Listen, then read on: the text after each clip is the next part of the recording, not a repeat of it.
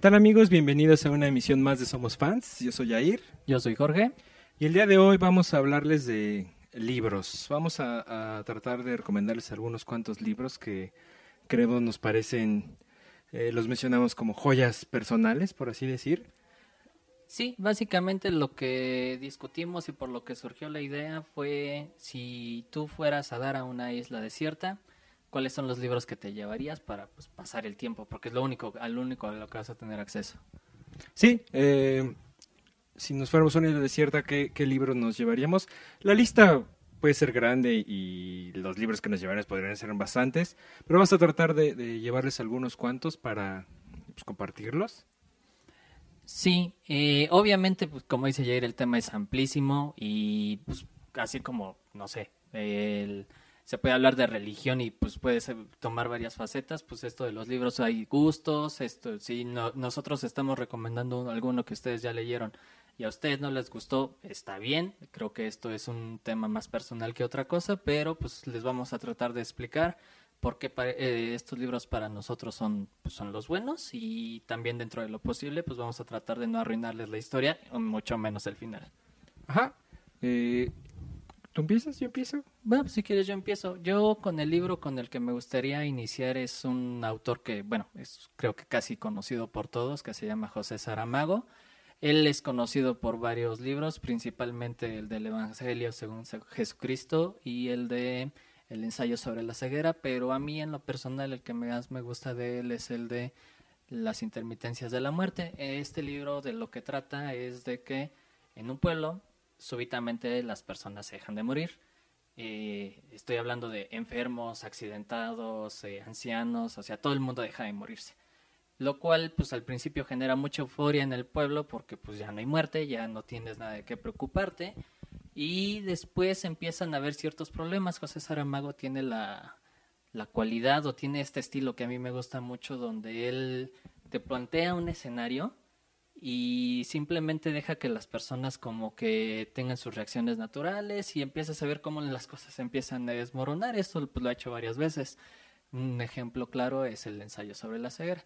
Pero bueno, en este libro la muerte pues sí tiene una como personalidad y de hecho en algún momento después de que la, el pueblo empieza a entrar un poquito en el caos porque los, los muertos no se mueren, y empiezan a discriminar a los viejos y todo lo demás, la muerte manda una carta a todos los ciudadanos anunciándoles que bueno, pues una en primera eh, una disculpa por la por la por el corte en el servicio, lo dice como si fuera una, una institución de un estado o algo así. Y que a, de a partir de ahora en adelante iba a haber un pequeño cambio, en lugar de que la muerte te llegara súbitamente, te iba a llegar un sobre morado en el cual pues te iba a avisar dentro de la próxima semana cuando te ibas a morir lo cual pues generó otro tipo de dinámica porque entonces era un drama, o sea, a ti te llegaba el sobre morado y pues había gente que reaccionaba de diferentes formas, había unos que, que lo negaban o que se suicidaban o bueno, pues trataban de arreglar sus papeles, así había muchas cosas muy, muy, muy, muy densas. Y bueno, a mí en general me gusta este libro porque pues ese retrato que hace Saramago de algo tan natural, tan fundamental que nosotros asumimos como es la muerte, o sea, hay dos cosas que uno de lo que uno puede estar seguro en esta vida, que es una pues que ya naciste y otra pues que te vas a morir. Entonces, pues quitas, quitas esa parte durante un momento o le quitas ese misterio y las cosas empiezan a salir de control. De hecho, yo recuerdo mucho en la película de Antes de partir que Morgan, bueno, el personaje de Morgan Freeman hace el comentario de que se hizo un estudio de si las personas les gustaría saber en el momento exacto en el que iban a morir y la gran mayoría dijo que no y yo creo que ese es un reflejo también de lo que Saramago estaba expresando aquí, porque pues obviamente toma un retrato de lo que es la, la sociedad, las personas, cómo toman este asunto, y ya después le mete el realismo mágico de la personalidad de la muerte, la cual es un personaje, se me hace muy bueno, eh, hay pocos autores que yo creo, pocas versiones de la muerte que tengan una personalidad y una influencia en el como mundo. Pratchett. Como el de Terry Pratchett, por ejemplo, pero hay otras versiones que pues, a mí lo personal no me han gustado. Pero esta es muy buena. A mí me gusta mucho como su fascinación por, por la sociedad, por cómo impacta con ellos, es lo que hace que se vuelva un personaje fascinante. Y pues bueno, pues eso es por la, la razón por la cual yo lo recomendaría. Sí, yo, mm, tomando un poco esto de, de la sociedad, pero más que tanto en el entorno social, sino en el entorno personal. A mí el primero que me gustaría recomendarles es La insoportable levedad del ser de Milan Kundera, que es un libro, es una novela eh, eh, corta, es una novela corta, que tiene solamente cuatro personajes principales, Tomás, Teresa, Sabina y Franz. Y con esos cuatro personajes, eh, Milan Kundera te indaga mucho en esta cuestión de las relaciones personales, amorosas, sociales, sexuales, esta cuestión de la fidelidad, de la felicidad. Y entonces Kundera en ese libro te trata temas filosóficos eh, explicados muy, muy sutilmente, de tal manera que, los entiendes con, con, todo el peso que tienen y, a su vez entiendes toda la, levedad de, de, los conceptos que maneja, de ahí el título del libro. Y es una historia básicamente muy sencilla. Es Tomás, uno de los personajes principales, es un mujeriego eh, imparable y un día conoce a la chica de esta Teresa y se enamora de ella. Y a partir de ahí empieza a, tomar como, como esta, esta relación de, bueno, de un mujeriego de repente se enamora de verdad de, una chica, pero, pero sigue teniendo ese deseo de, de, tener otras, otras mujeres, ¿no? mujeres en el sentido de, amantes meramente sexuales. Y entonces empieza a involucrar esta cosa en las relaciones porque su mejor amiga, que es esta Sabina, es una de sus, de sus, ah, su amistad erótica, pero a la vez es como su mejor amiga y ella le confía todo, ¿no? Y ella a su vez es una, es una pintora de espíritu libre, transgresora, que termina, eh, ella se empieza a enamorar de un sujeto que se llama Franz, que es un profesor y es el opuesto totalmente a Sabina, ¿no? Él es un profesor así sumamente cuadrado y recto. Entonces con esos cuatro personajes él, empieza a ver, toca temas como la, traición a, uno mismo, la traición a los ideales, cómo uno sacrifica las cosas en, pos de, su pareja y de su relación, y a la vez como uno exige y hace que las otras personas vayan sacrificando cosas de su persona en pos de, esta relación. Eh, trata temas como la, libertad que uno tiene de hacer las cosas en las relaciones.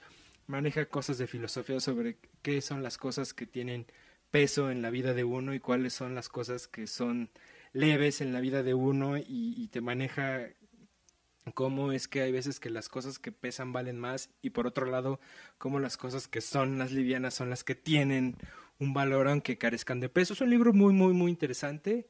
Es esos libros que, que uno relee en distintas etapas de su vida, pues es en mi caso, y siempre de algún modo uno se ve reflejado y le encuentra algo que no se había dado cuenta en, su momento y ahora con, lo, lo lee nuevamente y, y hasta cierto punto, sin ser un libro de autoayuda, a uno le, le, como que le da el 20, ¿no? Así de, ah, esto no lo estaba contemplando y, lo ayuda un poco.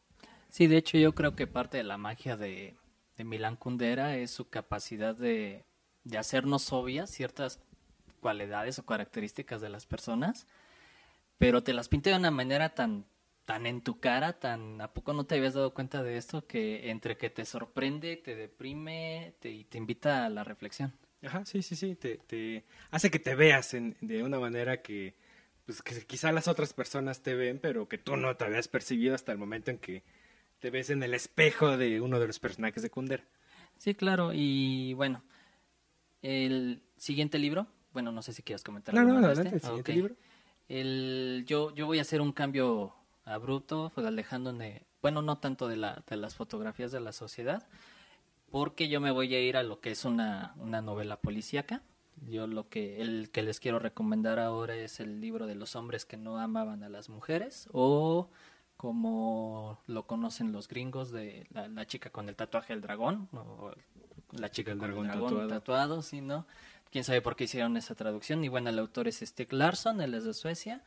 Y bueno, yo, bueno, eh, para leer un poquito a Stig Larsson o para entenderlo, hay que saber que Stig Larsson cuando era joven presenció una violación y entonces él no pudo hacer nada para ayudar a la chica y cosa que lo dejó, bueno, él siempre manejó que lo dejó muy marcado y como consecuencia él hace una serie de personajes mujer que son pues muy fuertes en realidad, o sea, son, son mujeres independientes que tienen sus propios ideales o no, no aceptan tonterías ni nada por el estilo. Entonces él, De hecho, crea en esta novela a, a Lisbeth Salander, que yo creo que para todos los que sabemos, aunque sea algo de sistemas o nos gusta ese tema de los hackers o los detectives, bueno, Lisbeth Salander es, es un gran personaje. Sí, bueno, y no, no creo que sea así como exclusivo de, de los- las personas con afinidad a las computadoras. En realidad, creo que el, que el personaje sí es así como...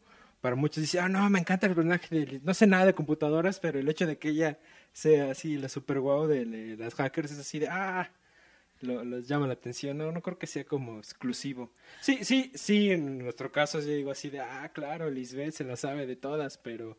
Pero más allá de su habilidad de las computadoras, creo que en sí la fortaleza de- del personaje y la personalidad hace que sea muy, muy atractivo para, para otras gentes.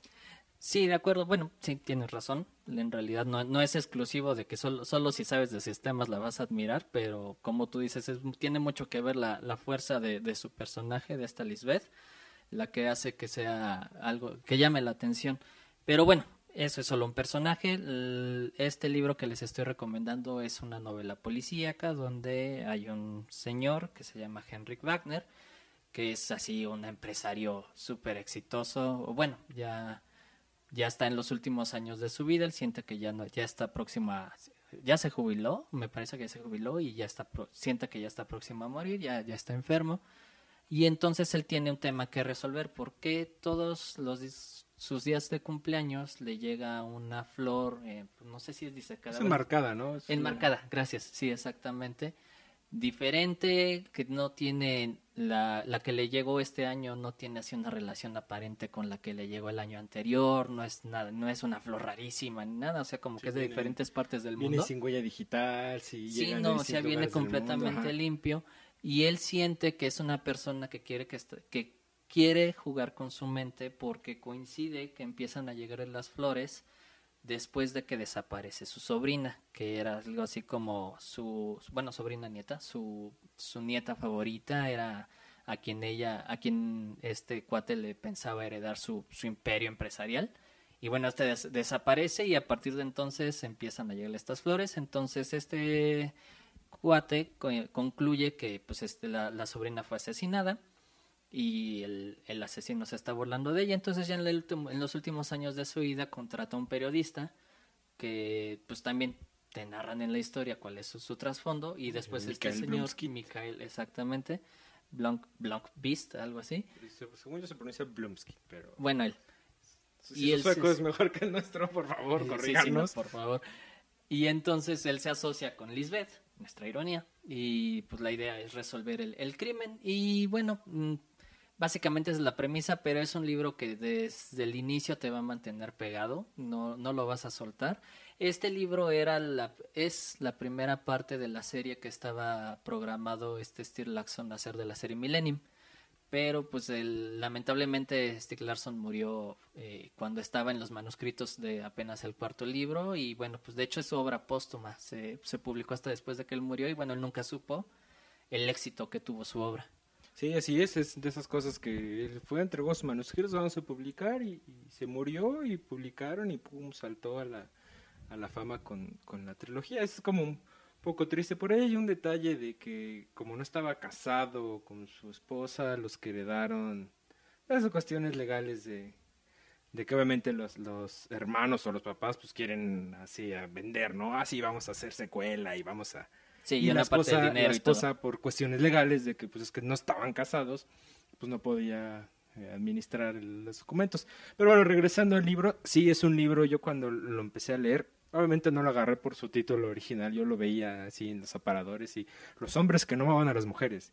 Y la edición, eh, es, bueno, en la portada de aquella edición, no sé si ya la cambiaron, pues tenía una, una chica ahí flaca, muy fea, un dibujo, y parecía más una novela de, de autoayuda o una novela así como de mujeres dramáticas, una cosa así, y jamás, jamás yo me acerqué al libro. Ya después, al contra- justamente viendo que había mucho auge sobre la chica del dragón tatuado, que había unas películas y que salió el box set y todo el mundo, así yo veía por muchos lados en internet que la chica del dragón, que la chica del dragón, pues cuando me puse a investigar resultó ser de que, ah, pues sí, como dice Jorge, lo- los, los- los gringos le cambiaron el nombre a la chica del dragón tatuado, cambiaron el nombre a los tres libros. Sí de hecho Y aquí en español los tradujeron tal cual de, de, la lengua madre y así fue como, como los vendieron. Ya cuando lo compré y lo tomé, simplemente no lo pude soltar, estuve yo pegado a ese libro, creo que ha sido el único libro que lo leía en el metro, en, papel, llegaba a, la oficina en algún rato, me iba a comer, lo, lo, continuaba en digital y luego regresaba al papel y no podía yo parar hasta que lo termine. Y tiene justamente una, una ventaja que dice Jorge, es una trilogía, aunque él está hablando específicamente del primero.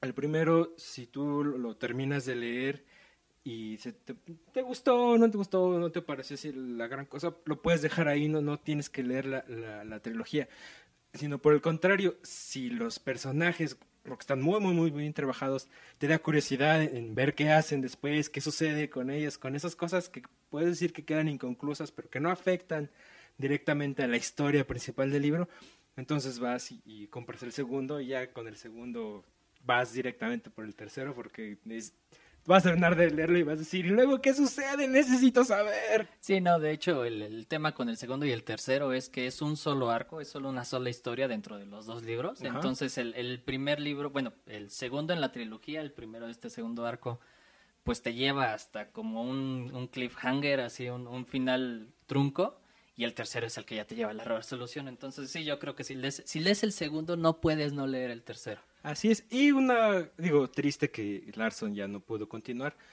pero casi, casi como mandado a hacer, el, lees el tercero y, y, ya no quedan como en realidad muchos cabos. Y bueno, y luego, ¿qué pasa, no? Puedes vivir tranquilo, así de bueno, es una muy buena trilogía y qué mal que se murió. Sí hay cosas que dije, ah, bueno, ¿qué pasó con fulanito? Pero ya a un nivel menor, en realidad cierra muy bien, muy bien el arco para, para que digas, bueno, pues nos dejó una gran obra literaria. Así es, y bueno, pues esa sería mi recomendación. Yo quiero hablar igual un poco de, esta vez no es novela policíaca, pero sí es una novela. Es un libro que es mágico, yo diría que es bastante mágico. Es del escritor serbio Goran Petrovic, se llama Atlas descrito por el cielo. Y es un libro que, de entrada, la premisa en, la cual está escrito, el libro supone ser que es un, un, atlas, pero carece de ilustración alguna o dibujo alguno. Lo que hace Petrovic es que te narra, te describe un, un, una ilustración, un, mapa, y después te empieza a contar una historia que va de algún modo ligada con, con, lo que, con la imagen, ¿no? Como si tuvieras un cuadro y después te contaron una historia que tiene que ver con, con el cuadro que acabas de ver, solo que no hay cuadro, el, cuadro es una descripción del cuadro. Y empieza con la premisa de que un grupo de amigos que viven en una casa deciden pintar, quieren cambiar el, el color de su techo y lo quieren pintar de color azul cielo. Y lo que hacen es quitar el techo de su casa para que siempre puedan tener el, el color del cielo. Y eso enoja a, a los vecinos y de ahí se, se, se desprende una serie de, de, de sucesos y, situaciones que te involucran en cuestiones como, como muy mágicas. Eh, por ejemplo, tienen una de las cosas que recuerdo es el, un espejo con el que pueden hablar con, con una tía que tienen en otro lugar. Y así, ¿no? Con una naturalidad, pues, ah, sí, vamos al espejo y ahí podemos ver a la tía, ¿no? Y desde ahí nos habla y, y nos regaña, ¿no? O, tienen, por ejemplo, el espejo que comentabas la otra vez, el, el, espejo que está dividido en tres, y cuando tú te pones en él, en, ves el pasado, el presente y el futuro. Y entonces tiene una, una manera bastante interesante de llevarte esta, esta historia. Sí, de hecho, debo confesar, yo cuando lo empecé a leer me costó un poco de trabajo porque, sí, como dice Yair, eh, es como si un cartógrafo te estuviera tratando de narrar un mapa. Entonces, de repente ocupa ciertas palabras, o sea, sin ocupar la imagen te dice, bueno, el río, la montaña, el mar, las corrientes y todo lo demás, y ya después entra la historia. Y aparte no es, ah, bueno, no es una historia secuencial, y eh, solo hasta después, ya, que ya tienes una historia, y entonces en ese momento, ya, bueno, llega un momento en el que te das cuenta que esta historia sí se incorpora a su historia principal y ya después brinco otro mapa y entonces te, cobra, te, te, cuenta otra historia que empieza en otro lugar, en otro momento y en algún momento se vuelve a incorporar a, a esta historia de la casa. Uh -huh. Lo cual pues está, está padre el, el, realismo mágico que le da. Ese, ese tema de los espejos está, está muy bueno. Y, pero al, al principio a mí me costaba un poco de trabajo como que llevarle la secuencia. Sin embargo, pues es una narrativa muy suave, muy agradable. Entonces, pues sí, también vale mucho la pena leer. Los personajes también los trabaja muy bien. O sea, te da detalles a veces medio vagos, pero te da lo suficiente para que tú te los puedas imaginar, los puedas visualizar. Y ya luego pues los puedas seguir y te importe qué es lo que les va a pasar. Sí, sí, es, es un gran, gran ejemplo de, de cómo puedes tratar temas, yo, bueno, yo diría profundos, ¿no? Porque maneja esa cosa de la magia, maneja esa cosa de los sueños, maneja esta cuestión, como dices, de, la cartografía, de la descripción, pero no es un libro pesado, no es un, libro muy, muy grueso en realidad, y es un, es un, pues un gran, gran ejemplar. Sí, y bueno, el otro libro que yo les quisiera recomendar es eh, Un Mundo Feliz de Aldous Huxley. Antes de que paren el el, podcast, déjenme explicarle un poco. Yo sé que es este, a lo mejor hasta un libro trillado, es de esos que nos dejan en la escuela para estudiar, ya sea el reporte y todo, pero al menos si, si no lo han vuelto a agarrar desde entonces o si nada más copiaron la tarea para poder pasar la materia. Yo simplemente no lo he leído, yo, yo lo leí hace como un año apenas, entonces bueno, a mí me lo dejaron en la escuela, por eso lo tengo como ubicado de, esa forma. Pero bueno, el punto es que se considera como yo creo uno de los grandes clásicos y yo creo que es con justa razón. No es nada más porque alguien en la SEP o en algún lado dijo, sí, que lean este libro, sino que en realidad, a pesar de todos los años que lleva este libro de haber sido escrito, sigue teniendo vigencia en el mundo en el que vivimos, porque pues bueno, ¿de qué trata? Se trata de una sociedad donde ya pues tenemos una, una, una, un segmento de la población que es rica y tienen un sistema donde están clasificados, están los alfas, los betas, los, hasta llegar hasta los epsilons.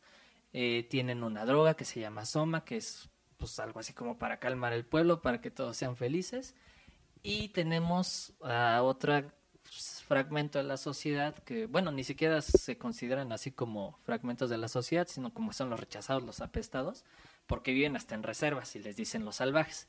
Entonces, eh, Aldous Huxley lo que hace primero es presentarte el mundo como el mundo feliz y después te lo lleva a la reserva y recupera un salvaje, pues una persona que vivía ahí y la introduce en ese en este mundo feliz.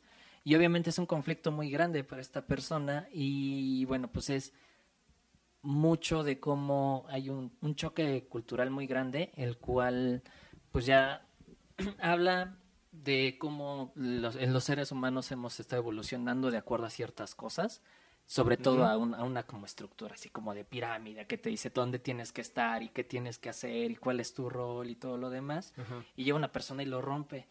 Y es algo que hemos repetido yo creo que hasta el cansancio, o sea, a lo largo de la historia de la humanidad y pues obviamente yo creo que lo vamos a seguir repitiendo. Siento yo que estamos en una fase ahorita del mundo donde todo está volviendo a pasar, que están otra vez los ricos contra los pobres y todo lo demás. Entonces, que esta este, este patrón lo estemos repitiendo todavía y lo puedes ver tan claramente en un libro que aparte tiene una narrativa también yo siento muy sencilla. Te lo explica así como si fueras un niñito. De hecho hay partes donde explican a unos niños unos conceptos de la sociedad y entonces ah, tú estás, es como si estuvieras con los niños y estuvieras escuchando la explicación y bueno, sigue siguen siendo cosas que se aplican actualmente y pues yo creo que invita mucho a la reflexión y por eso se lo recomiendo. Sí, sí, es un libro, como decía yo, yo apenas, eh, sí, es un clásico. Yo tengo ahí una cuestión de, que yo no leo los clásicos, pero igual podemos andar en eso en otro podcast. Pero ese sí un día me, hice de él en un remate de libros, me voy a tirar estos libros, no sé quién me dijo, yo así. Ah, y fui, hice limpieza de libros y pues agarré así una caja y estaba Mundo Feliz. Y dije, ah, sí, un clásico. Y lo agarré, ¿no? Sí, de hecho, por eso dije que era como cliché el libro. Sí, sí, sí. y dije, ah, sí, ah, sí, el Mundo vamos a leerlo. Y en efecto, ¿no? Yo, yo quedé bastante, Estos son libros que te dejan como una sonrisa también en el rostro, así de, ah, más que nada por esa parte de, a pesar de, como dices, el tiempo, pues todavía le encuentras así de, claro, es, este, es, este esquema que, que nos plantea Grandes Rasgos en el libro sigue vigente, ¿no? Aunque él lo haya pintado en una idea futurista, pues nosotros igual seguramente en algún momento vamos a, terminar para allá. Y sí, o sea, yo, yo lo agarré hace como un año, dos años y, quedé bastante contento con él. Sí, de hecho yo, yo, lo llamaría como una agradable sorpresa. O sea, Ajá, ajá, ándale, es una agradable sorpresa porque, sabes, ah, sí es un clásico y lo agarras y igual ya con la premisa de, ah, sí, es algo así de, hay una droga y, y sin darte como mucho, ya cuando lo lees dices, ah, claro, es una muy buena historia. sí.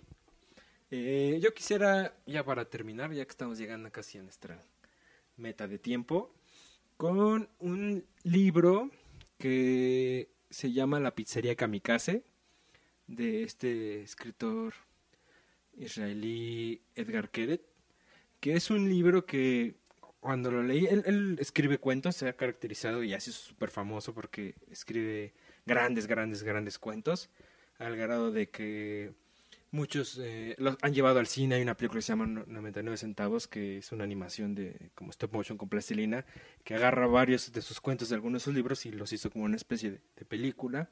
Hace poco acaban de sacar un libro de sus cuentos ilustrados por moneros y artistas mexicanos. De- Ok. No recuerdo ahorita el- el nombre del... Creo que se llama, creo que se llama Queret Ilustrado. Pero bueno, del libro, de, de, de esos varios libros que tiene de, traducidos a muchos idiomas, uno que me pareció muy, muy entretenido por, por esta cuestión de que crear igual una, una cosa que o sea, yo tampoco había leído en algún lugar así parecido, quizá a alguien más ya se le ocurrió. Se llama La Pizzería Kamikaze, es un libro que tiene cuatro, cuatro cuentitos, y bueno, tres cuentitos y un cuentote. Este cuentote, que es el que le da nombre al libro, se llama La Pizzería Kamikaze, y trata sobre el lugar al que toda la gente que se suicida va a dar.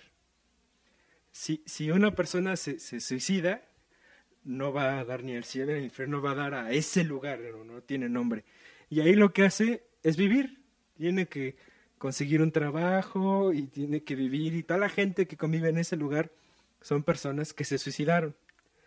Entonces, eh, de esa, de, a partir de ahí te crees así como de, jamás se me hubiera ocurrido saber qué pasaba, ¿no? Con los, con los independientemente de, de, de la religión o algo así, dije, ah, sí, ¿no? Pues, los buenos se fueron al cielo, los malos se fueron al infierno o a lo que sea, y los que se suicidan se fueron al cielo, se fueron al infierno, se van a ese lugar. Se llama la pizzería Kamikaze porque el protagonista del libro consigue trabajo en la pizzería Kamikaze. Y entonces emprende una, una búsqueda por un día va a comprar la leche y se topa con un compañero de él que pues, también se había suicidado y le cuenta que su amor de toda la vida no aguantó el hecho de que él se, se haya suicidado y se suicida también. Y entonces él dice, oh, mi, mi exnovia está aquí, tengo que ir a encontrar. Y de ahí emprende una, una travesía en busca de, de esta chica con, con uno de sus compañeros que, que vive su familia y con él. Es una historia muy graciosa de que todos viven. Es, es una historia así graciosa de toda la gente que se va topando, ¿no? Y entonces te, te lleva así por, por esa manera tan, tan, tan queretiana, algo así, de, de. La, la película, perdón, el libro lo hicieron una película que no sé qué tan popular se hizo. Yo por ahí alguna vez la topé. Se llama Grease Cutters, la adaptación que, que hicieron de, de esta, de la pizzería Kamikaze con, Sale Tom Waits por ahí, tiene ahí un papel interesante. Pero es uno de esos libros que, que por esa cuestión que te saca así de contexto, así de, ah, sí, no, ja- no jamás se hubiera ocurrido, ¿no? Y una de las cosas que me hizo que así adorara el libro es que en algún momento van a un bar donde toca Kurt Cobain. Ah, sí, ¿no? sí, pues sí, O sea, sí, claro. aquí toca Kurt Cobain y ahí en nuestro bar. Entonces es un, es un libro que, que, que no sé si sea como un gran, un gran referente para empezar a leer a Keret, porque pues o sea, es fantástico en los cuentos y ese cuento pues en realidad podría decirse que es una pequeña novela, pero finalmente es un cuento, pero es uno de los libros que, yo creo que sí, sí me llevaría a una isla desierta por las, las lecciones que, que tiene, pues, no se las voy a spoilear, ¿verdad? Pero dentro de esa premisa de, de, de, ah, sí, el lugar donde la gente se suicida, hay, hay más en el libro, hay más que, que esa es a mí como la parte como para atrapar y ya cuando empieza a leer hay muchísimas más cosas que encuentras ahí, te da muy buenas lecciones de vida. Y bueno, pues ya con eso hemos llegado casi a la marca del límite que nos propusimos. Eh, obviamente, como les habíamos dicho al principio, el tema para, de libros pues da para muchísimos podcasts. Es probable que vayamos regresando a este periódicamente. Coméntenos, por favor, recomiéndanos libros, sugiéranos y bueno, pues no sé si quieras agregar algo más. Pues no, en realidad eh, esperemos que, que, les hayan gustado, que les den que les dé curiosidad. eh, no sé, por ejemplo, los mencionamos eh, José Saramago, es- Intermedios de la Muerte, lo pueden encontrar con Alfaguara. Eh, la insoportable de la la pueden encontrar con Tusquets. El mundo feliz El en mundo feliz, cual sí, sí, hay todo el miles. mundo lo sí, sí, tiene. no, claro. Y Edgar Queret lo encuentran con sexto piso, es como ahorita la, la ex- bueno, no ahorita, ya tiene rato, tiene como cinco libros con sexto piso de cuentos, y lo encuentran con sexto piso. Bueno, pues libros, por favor, por favor, por favor, sean fans y hasta la próxima. Hasta la próxima.